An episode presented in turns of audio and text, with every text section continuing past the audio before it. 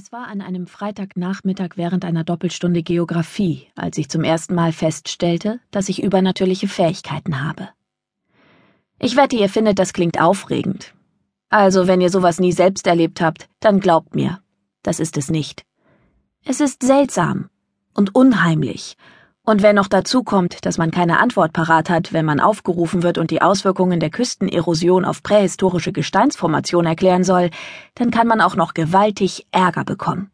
Aber ich greife vor. Fangen wir lieber beim Anfang an. Na gut, nicht beim eigentlichen Anfang, das kommt später. Aber kehren wir wenigstens nochmal zurück in diese Geographiestunde. Es war Mitte April und unzumutbar warm. Die Mittagspause hatte ich damit verbracht, mit meiner besten Freundin Izzy Williams Tratsch und Schokokekse auszutauschen und über Wochenendpläne zu reden und wollte nun die Geographiestunde über mich ergehen lassen, als drei Dinge zusammenkamen, die mich total müde machten. Nummer eins, die Schokokekse. Schokolade macht mich immer schläfrig. Nummer zwei, die Sonne war hinter einem Berg Wolken hervorgekrochen und strahlte wie ein Scheinwerfer direkt auf meine Bank. Nummer drei, Miss Cooper verkündete, dass es in der heutigen Stunde um Küstenerosion und prähistorische Gesteinsbildung ging. Gerade konnte ich noch Miss Coopers Stimme hören, die etwas von Klippen und Felsen und Gezeiten faselte. Eine Minute später befand ich mich schon halb in einem Traum. Ein heftiger Stoß in die Rippen holte mich unsanft zurück ins Klassenzimmer. Ich warf Izzy neben mir einen finsteren Blick zu. Wofür war das denn? Sie sagte nichts.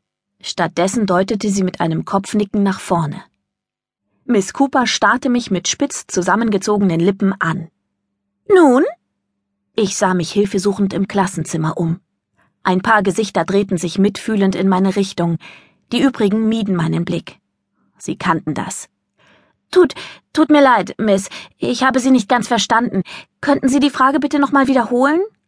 Miss Cooper spitzte die Lippen noch mehr, so dass ihr Mund praktisch verschwand. Nach der Stunde zu mir, sagte sie knapp, dann wandte sie sich ruckartig von mir ab und deutete auf Heather Barry in der ersten Reihe.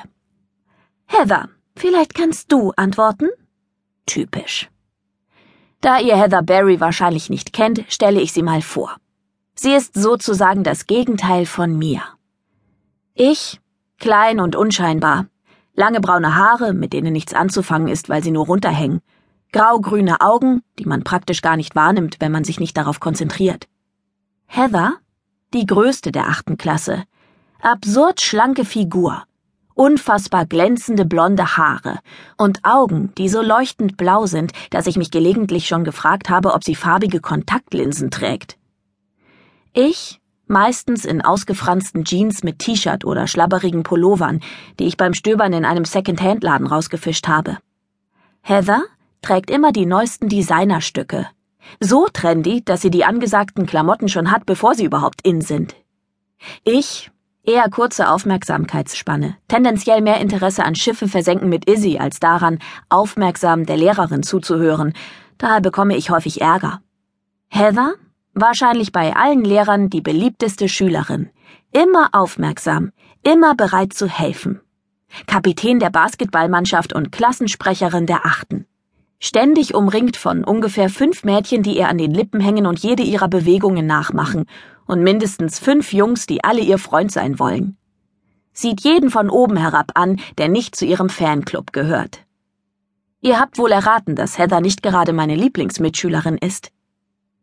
Während sie sich in aller Ruhe daran machte, die Auswirkungen der Küstenerosion auf prähistorische Gebiete zu erläutern, dachte ich krampfhaft über eine Strategie nach, um bis zum Ende der Stunde wach zu bleiben.